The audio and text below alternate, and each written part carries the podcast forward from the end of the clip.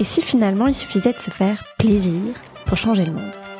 Si tu as appuyé sur play, c'est que tu sens bien que quelque chose est en train de bouger sur la planète.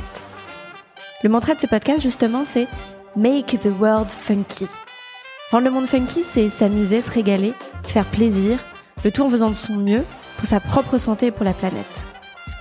Je m'appelle Camille, je suis la cofondatrice de Funky Veggie, la start-up qui vous accompagne vers une alimentation plus naturelle, plus végétale, mais à travers le plaisir avant tout, grâce à des produits qui sont d'abord gourmands et avec une composition vraiment irréprochable. Dans ce podcast, je discute sans bullshit avec des gens qui rendent le monde plus funky à leur niveau, qui font du bien et ceux qui font du bien sans se prendre la tête.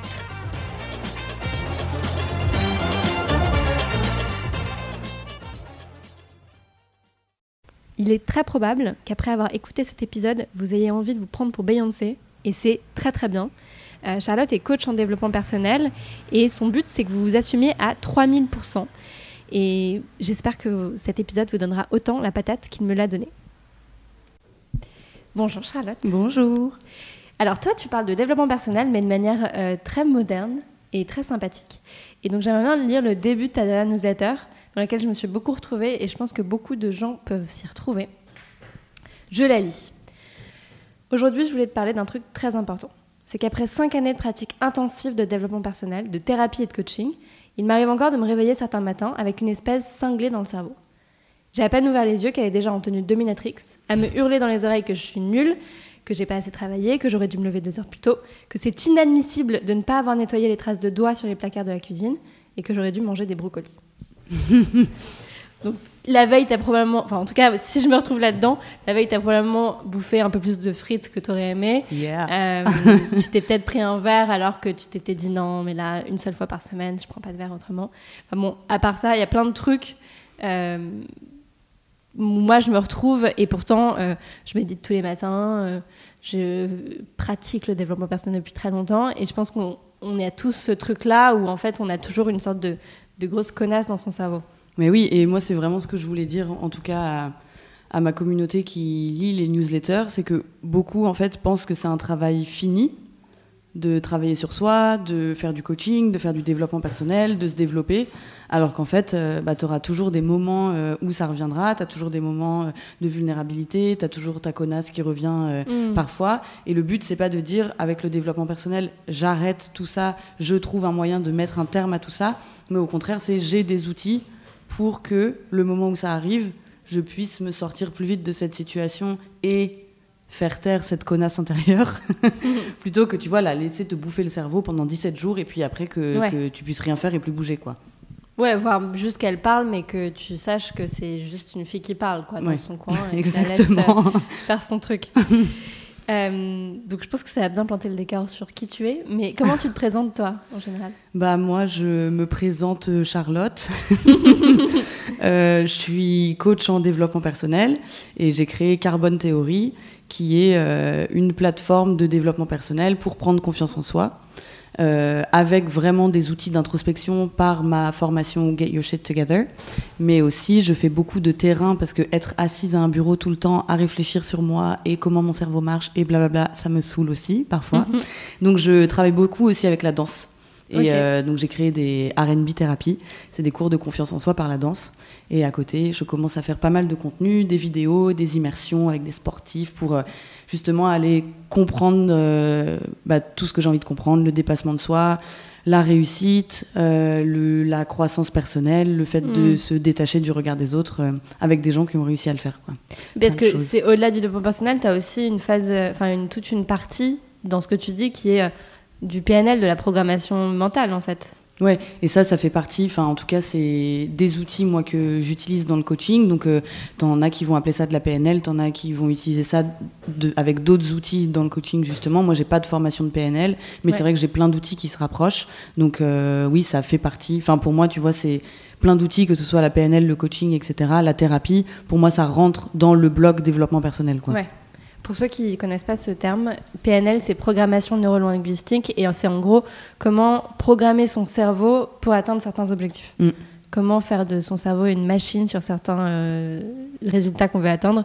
Et c'est beaucoup plus humain que ça en a l'air. Ouais, mais parce que en fait justement, je pense que si les gens le voient pas comme, euh, enfin, ont du mal avec ce terme, c'est vraiment que le cerveau en fait est une machine. Donc après, c'est Mm. pas obligé d'être une machine pour nous transformer en maxi robot, mais euh, il y a un peu un manuel d'utilisation qu'on nous a jamais appris et c'est vrai que c'est intéressant de le comprendre en fait Ouais, en travaillant sur soi.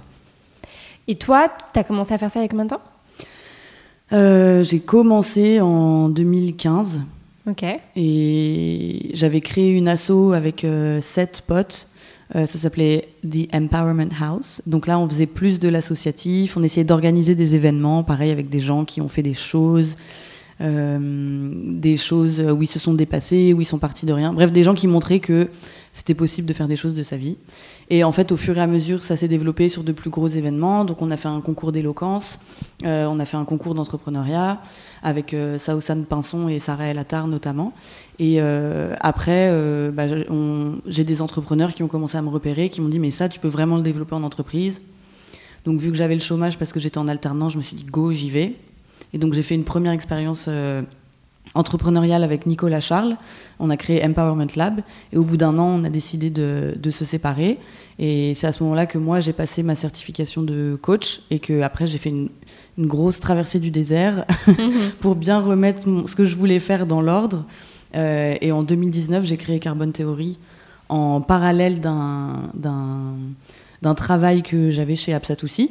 Et à la fin, euh, pareil, avec Absatou, on s'est dit, bah, développe ton projet. Donc je suis partie et depuis Carbon Theory est full time. Quoi. Donc c'est assez euh, chaotique comme parcours, mais ça a mené au bon endroit.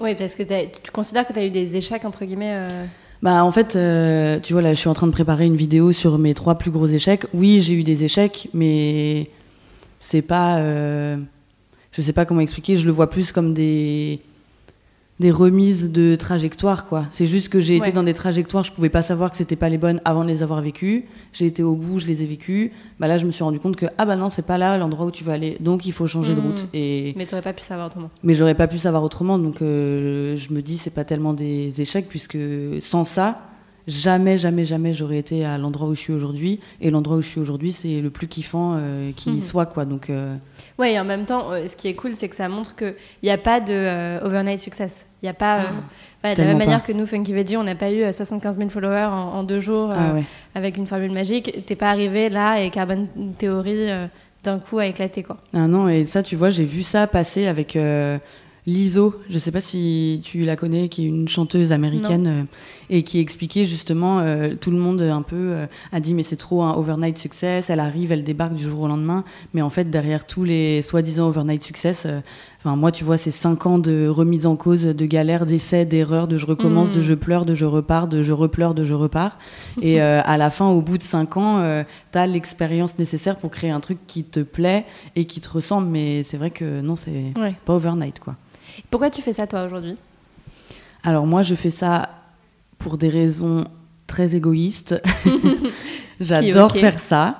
Euh, c'est un domaine qui me passionne. Donc, euh, au fur et à mesure, j'ai trouvé comment l'articuler en business euh, pour travailler dans ce domaine qui, se passe, qui me passionne et euh, qui me permet de, de contribuer à ma manière, etc. Euh, après, c'est un, la manière dont je le fais aujourd'hui, c'est un modèle économique qui te permet d'être très, très, très, très libre. Je travaille très peu et euh, qui te permet aussi de, gagner des revenus en travaillant très peu et en fait en te concentrant sur les choses qui te font vraiment vibrer. Moi aujourd'hui, ce qui me fait vibrer, c'est pas la vente, c'est pas le, euh, le marketing, c'est pas euh, euh, m'occuper de la tech et de faire des mises à jour. Donc j'ai simplifié au plus le modèle économique pour me concentrer sur le coaching, sur la création de contenu et sur les autres projets qui me font vibrer, les R&B thérapie. Là, on est en train de tourner le pilote d'une série avec euh, Laïla, euh, Laïla euh. Euh, donc, tu vois, un, ça me permet en fait de faire tout ce qui me fait vraiment trop vibrer et tout ce que j'aime. Trop bien.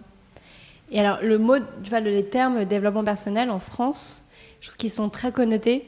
T'as un peu honte de dire ce mot en Ouais, général, un peu comme t'as honte d'aller voir un psy, euh, alors qu'aux US, tu vois, c'est- je pense pas qu'il y ait cette même connotation. Il y a une sorte de mépris, ou je sais pas, je comprends pas trop ce, qui, ce que c'est. Euh, mais pourquoi c'est comme ça, toi, à tes yeux, en France? Bah, je pense que. euh, Enfin, c'est marrant que tu dises ça parce que moi, au début, c'est un des trucs qui m'a autant ralenti. C'est qu'en fait, j'a- j'arrivais pas à prononcer les mots développement personnel ou coach. Et donc, du coup, si tu refuses ces mots, bah, tu ne dis pas ce que tu fais. Si tu ne dis pas ce que tu fais, les gens ne comprennent pas, donc ne viennent pas te voir, etc. Et donc, au final, tu n'as pas de clients. Je suis. Ouais, voilà. à un moment, il faut aller au plus simple. Donc, c'est marrant que tu dis ça parce que moi, ça m'a beaucoup, euh, beaucoup euh, euh, impacté. Je pense que. Il y a autour du développement personnel la manière dont ça a été traité euh, pendant longtemps, mais qui a permis d'aider plein de gens, donc c'est formidable aussi, mais d'une manière qui fait que euh, une partie de, des gens ne vont pas se retrouver dedans. Comme la psychothérapie, on associe ça à je suis faible, euh, je suis victime. Mm. Tu vois, il y a beaucoup, même c'est bête, mais autour du marketing, il y a beaucoup de, de, choses vraiment. Tu sais, la montagne avec quelqu'un qui a son, son poing levé en l'air avec les nuages, ou alors des plantes partout, mm. ou des gouttelettes d'eau qui, qui tombent sur ton développement personnel. Enfin, tu vois, c'est des trucs qui je pense à notre génération, ne nous parle pas beaucoup, mm. et qui fait que les gens n'ont pas trop réussi à s'identifier, euh, que tout de suite, si tu faisais ça, c'était un truc un peu new age, un peu naïf, un peu débile, un peu bullshit, mm. et euh, qui fait que je pense beaucoup de gens ont ce mépris derrière. Après, il y a aussi le fait qu'on n'est pas du tout éduqué euh, juste au fonctionnement mental. Tu vois, moi, c'est vraiment l'exemple que je rabâche tout le temps. Désolé s'il y en a qui ont déjà entendu mille fois, mais que en cinquième, moi, j'ai passé je pense peut-être 4 euh, heures ou 5 heures en SVT sur la reproduction des oursins et jamais on m'a dit que j'avais un truc entre mes oreilles qui fonctionnait de telle manière, qu'une mm. émotion c'est fonctionner comme ça, qu'un comportement ça fonctionnait comme ça.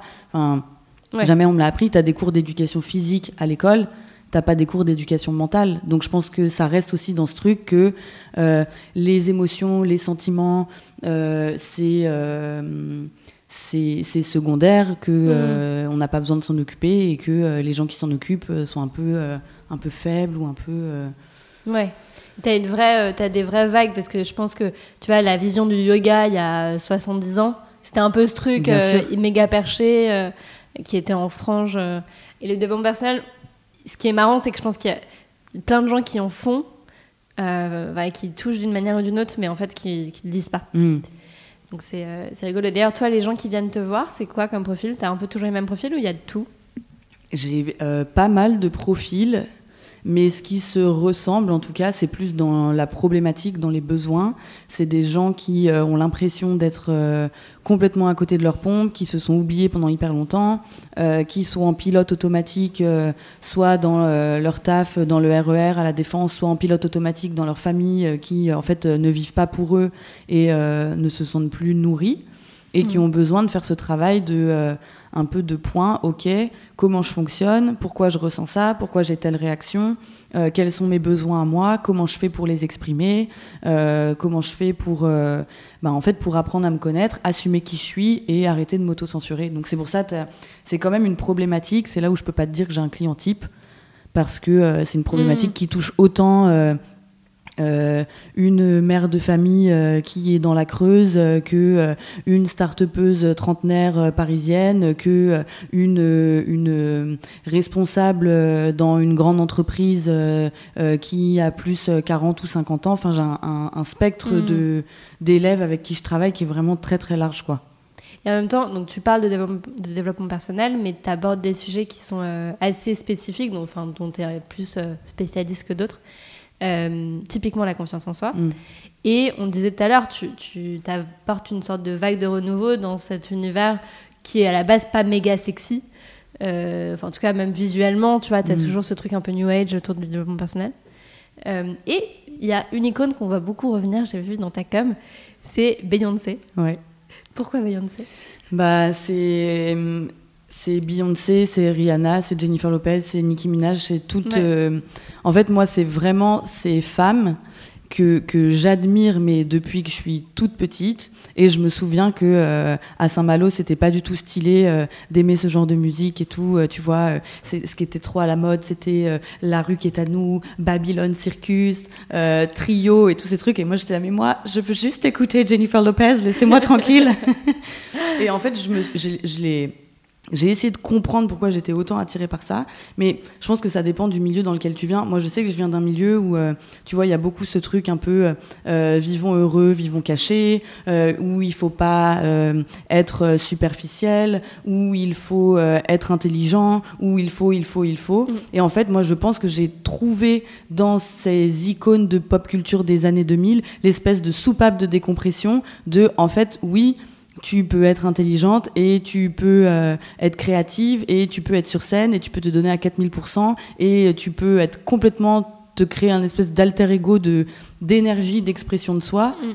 et en même temps euh, bah, c'est trop stylé ça fait rêver plein de monde et c'est pas du tout euh, bête ou, ou débile. Et moi je pense qu'elles ont vraiment représenté ça pour moi le fait que si je m'exprime à 4000% dans ma superficialité, dans ma profondeur, euh, dans euh, mon côté too much, euh, dans mes émotions, dans tout ça, bah en fait, ça crée quelque chose de génial, quoi. Et je pense mm. que les voir, c'est un peu le premier truc qui m'a autorisé à me dire bon, allez, tu peux faire quelque chose de toutes ces émotions que tu as là et qui, qui sont parfois un mm. peu handicapantes, quoi. Et ça peut être thérapeutique parce que danser sur Beyoncé, c'est un truc totalement thérapeutique. Et c'est d'ailleurs ce que vous, enfin, ce que tu proposes de manière à plus travailler évidemment avec la R&B thérapie. Ouais, et ça, tu vois, c'est dingue, mais je l'avais fait au début parce que, en gros, moi, je me, j'avais du mal dans les cours de danse parce que j'ai une mémoire de poisson rouge, donc j'allais au lax, j'allais euh, au centre de danse du Marais, mais, euh, mais c'est difficile parce que le cours est technique, tu dois apprendre les chorés et tu dois restituer une choré qui était bien. Et en fait, moi, je rêvais d'un espace où je pouvais juste euh, apprendre une choré qui était pas trop compliquée, me lâcher comme jamais, faire n'importe quoi et être dans un groupe de, de meufs qui vont trop te tirer vers le haut, tu vois. Hmm. Donc je me suis dit, je le fais un peu pour moi et puis on verra ce que ça donne. Et en fait, même avec les RB thérapie, il y a des résultats de folie après euh, une heure et demie. Tu as vraiment des gens qui euh, demandent leur rupture conventionnelle, euh, font des trucs qu'ils n'ont jamais fait avant, réussissent à s'affirmer, à dire non à un collègue. Hmm. Enfin, tu vois, c'est quand même dingue de voir l'action sur un dance floor, ce que ça peut reprogrammer dans ton cerveau aussi. quoi. Ça, travaille vraiment sur ta confiance en toi euh, à fond bah Parce qu'on travaille beaucoup sur euh, justement l'imperfection, l'inconfort, la vulnérabilité. Et vu qu'on le travaille sur le dance floor en direct, le but c'est de montrer à ton cerveau, ok, quand tu passes par ces phases-là, tu ne vas pas mourir et au contraire, peut-être que tu mm. vas te sentir euh, grandi, peut-être que tu vas te sentir plus en confiance. Et le fait de l'avoir expérimenté dans un espace sécurisé, petit, sur un dance floor avec d'autres gens, bah après, au moins tu as une première expérience mm. et c'est plus facile d'aller l'expérimenter dans la vraie vie. quoi. C'est super intéressant de bosser sur le corps aussi, du coup. Parce que tu sors de, du schéma mental où tu es bloqué face à ton ordi et mm. c'est ton cerveau euh, qui, qui, est la seule réalité et euh, tu redescends quoi. Ah bah ça, en plus, tu vois, moi je vois quand je travaille avec les, les élèves qui viennent en R&B thérapie, le, le mouvement, c'est une traduction de ton état mental quoi. Mm. Enfin, il y a des, des, on travaille un moment euh, euh, que dans le noir pour que justement les gens se rendent compte qu'il n'y a même pas que le regard des autres, mais même quand tu es tout seul dans le noir et que personne ne te voit, bah même là encore tu es bloqué par rapport à toi. Donc ça permet aux gens de prendre en compte qu'il n'y a pas que le regard des autres, il y a le regard qui porte sur eux aussi. Et tu vois, même là, donc on leur dit faites des mouvements de plus grande amplitude, etc. Et il y a des, des, gens qui vont être très très bloqués dans l'amplitude euh, et qui vont même pas oser faire un pas en avant. Donc tu vois, ça traduit aussi beaucoup quel rapport tu à l'espace quand tu es dans la lumière avec les gens, euh, comment tu prends ta place. Si même dans le noir, dans un tout petit cours, c'est difficile de faire un pas en avant ou un pas sur le côté parce qu'on t'a pas dit qu'il fallait faire ce pas et que c'est à toi de le faire tout seul, bah, tu vois, c'est qu'il y a du, boulot sur euh, ta capacité à prendre de l'espace et, et à regagner en liberté de mouvement. quoi. Et en même temps, c'est hyper cool de se rendre compte que du coup, ce qui te bloque, c'est que toi-même et que finalement, le regard des autres, tu l'as tellement internalisé que c'est toi-même qui te juge à, à ah, mais tout le temps, c'est clair. Trop cool. Et, euh, la confiance en soi, donc c'est vraiment un des thèmes centraux que tu abordes. Ce thème-là, pourquoi tu l'as choisi en particulier? Bah, c'est pareil, euh, histoire euh, très personnelle. Moi, je me suis rendu compte aussi que d'extérieur, en tout cas parmi mes amis et tout, tout le monde a toujours considéré que j'avais confiance en moi parce que je suis assez euh, extravertie. Mais j'avais plein de trucs qui me bloquaient, tu vois. Vraiment, le nombre de choses que j'ai fait, que je n'ai pas fait par peur du regard des autres. Je l'explique, tu vois, dans le premier mail que j'envoie aux gens qui s'abonnent à la newsletter, etc. Mais tu vois, euh, bah, je, je, je, voulais euh, chanter à la chorale, être soliste euh, quand j'étais en cinquième, je l'ai pas fait. je voulais mettre telle robe ou tel machin, je l'ai pas fait parce que j'avais peur que. je voulais sortir avec un garçon, mais je l'avais pas fait parce que j'avais peur que toute la classe dise que. Et j'ai pas fait, et j'ai pas fait plein d'autres choses, tu vois, pareil que Pourquoi? Parce que tu te sentais pas à la hauteur? Parce que je me sens, non, je me sentais toujours un peu. euh, J'avais l'impression que tout le monde me regardait, un truc, euh, tu vois, pas volontairement, mais très égocentrique. J'avais l'impression que tout ce que j'allais faire allait être soumis au jugement de X, Y, Z, et donc ça me bloquait justement dans cette amplitude de mouvement. C'est pour ça que la danse est un hyper euh, bon outil pour travailler là-dessus, parce que la confiance en soi, en tout cas comme moi je l'enseigne, c'est redevenir, retrouver ta liberté de mouvement. Mais pour ça, il faut que tu redeviennes à l'aise avec, avec toute une palette d'émotions Mm. que d'habitude tu cherches à éviter. Si tu cherches à éviter la vulnérabilité, si tu cherches à éviter l'inconfort, si tu cherches à éviter l'impuissance, bah, tu peux pas après retrouver cette liberté de mouvement parce que tu vas être concentré dans une zone de confort qui te permet d'éviter ça, mais de laquelle tu peux plus sortir après. Donc la confiance en soi, c'est vraiment ça, c'est de ressortir de tout ça. Et vu que moi j'ai eu du mal à, enfin, en gros j'ai restitué tout le travail que j'ai fait peut-être sur, sur 10 ans sur moi, bah, je l'ai restitué dans mon travail aujourd'hui de manière plus, plus condensée, plus synthétisée et plus simple. Quoi. Ouais, en, élaguant un peu les trucs. euh, Ouais, qui n'ont pas réussis. marché, euh, qui étaient complètement euh, pas du tout pertinents. Ouais. Et tu parles aussi pas mal de syndrome de l'imposteur. Mm. Euh, tu peux expliquer juste un peu ce que c'est, le syndrome de l'imposteur, même si c'est un- une, une expression qu'on entend beaucoup. En fait, le syndrome de l'imposteur, c'est une sensation que tu vas avoir euh, quand tu vas être dans une situation donnée et que tu ne vas pas te sentir à la hauteur, pas pour raison de manque de compétences ou vraiment de choses pratiques ou ce qui fait que tu ne pourrais pas être à la hauteur, mais parce que toi-même, euh, tu as décidé avec euh, plusieurs raisons subjectives que tu n'étais pas à la hauteur et donc tu as toujours peur d'être démasqué, tu as toujours peur que les gens disent, euh, comprennent que tu n'aurais jamais dû être là, que quelqu'un t'a mis là mais que tu ne méritais pas, etc. C'est ce sentiment constant de manquer de mérite et de ne Mm. pas avoir ta place là où tu es et de ne pas avoir mérité ta place. Toi, tu as l'impression de l'avoir dépassé? Parce que moi, j'ai ce truc de. Tu vois, j'ai l'impression qu'on l'a tous un petit peu, mais euh, la manière dont je l'ai construit jusqu'à maintenant, c'est euh, fake it till you make it. Mm. C'est OK, bon, il est là, tu as tes petites pensées dans ton coin, mais tu les ignores et tu les laisses parler comme elles veulent. Moi, je pense que, moi, je pense que là, je sens depuis quelques mois que je l'ai dépassé parce que j'ai eu vraiment un switch dans la tête. Et ce que j'enseigne, notamment en coaching, et une compétence à développer pour euh, sortir du syndrome de l'imposteur, c'est que, tu vois, depuis qu'on est euh, dans le système scolaire, bah, notre fonctionnement en fait de, de passage à l'action, il est très lié à l'autorisation extérieure.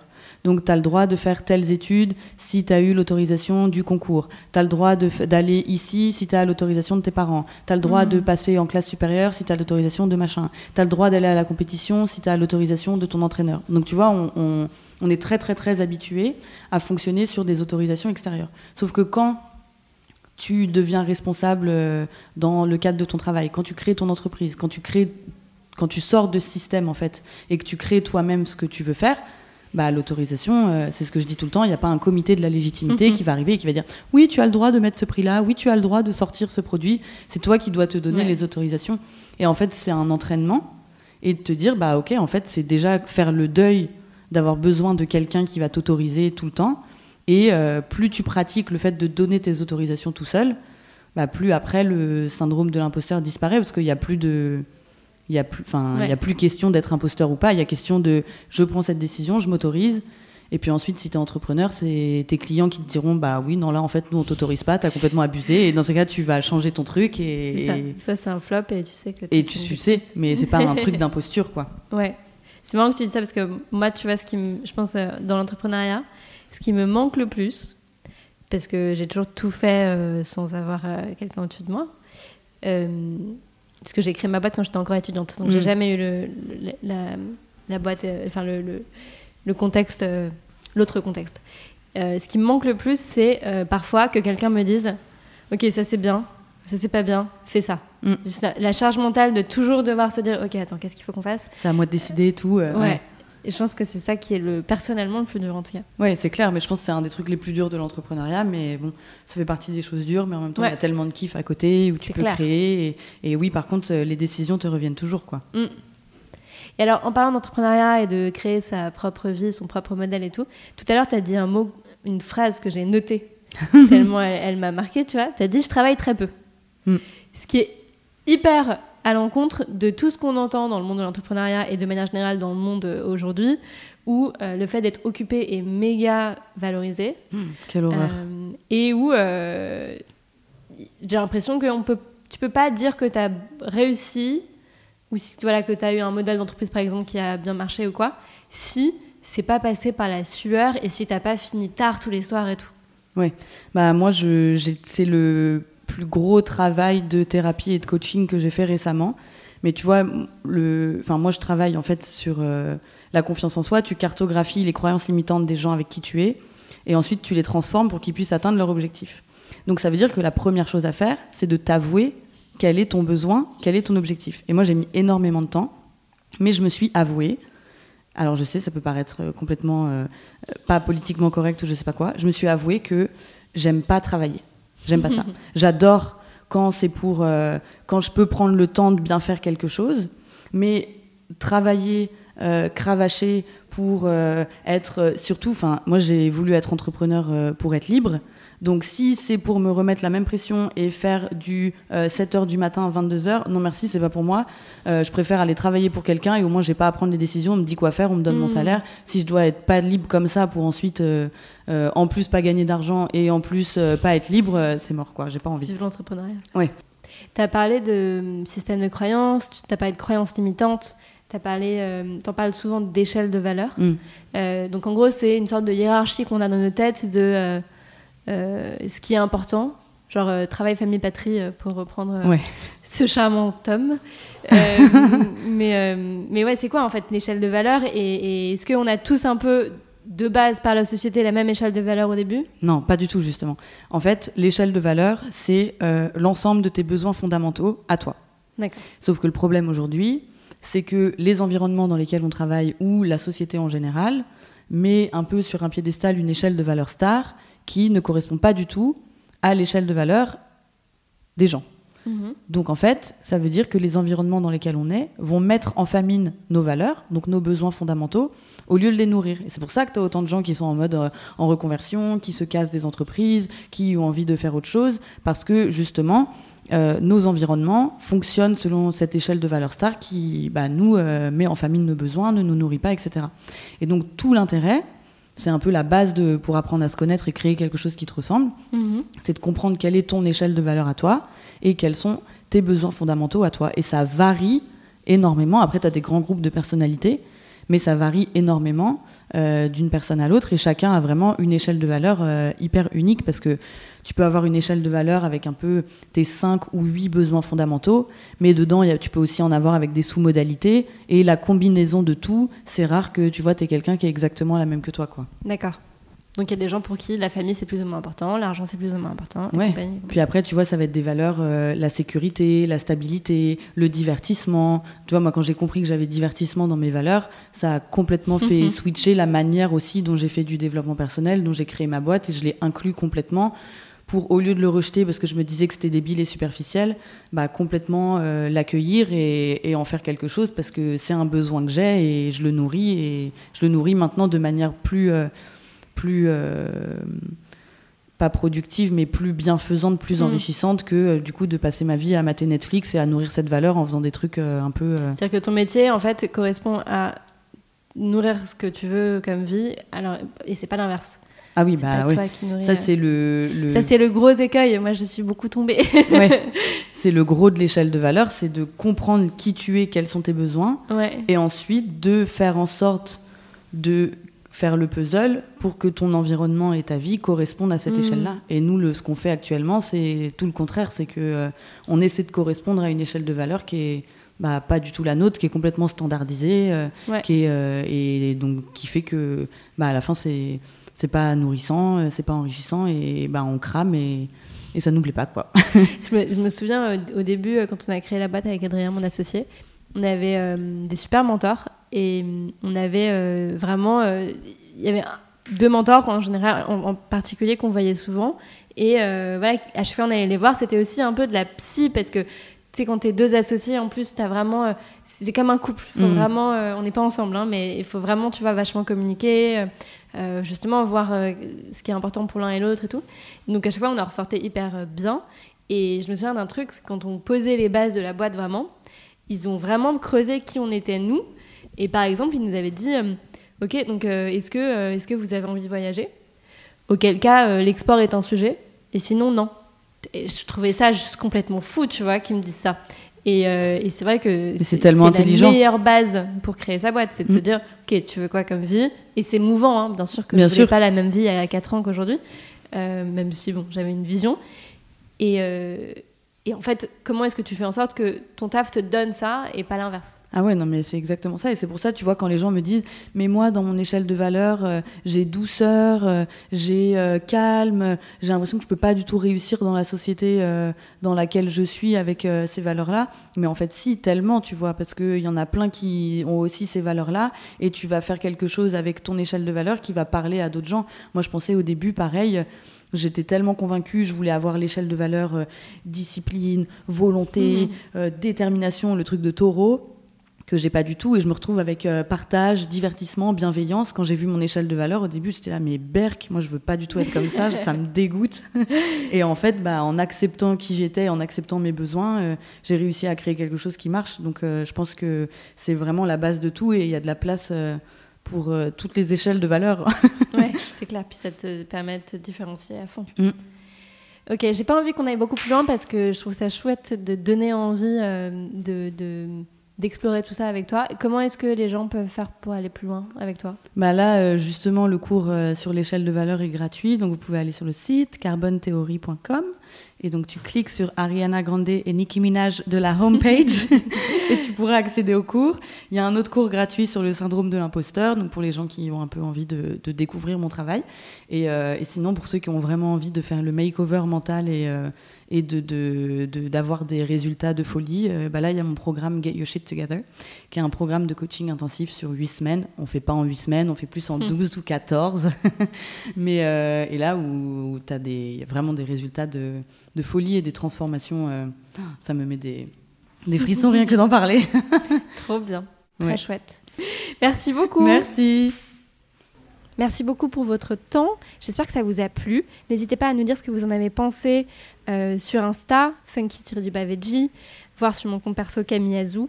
Euh, et même envoyer un mail si vous avez envie, camille at funkyveggie.fr. Je suis toujours hyper preneuse de vos retours. Donc n'hésitez pas. Bonne journée.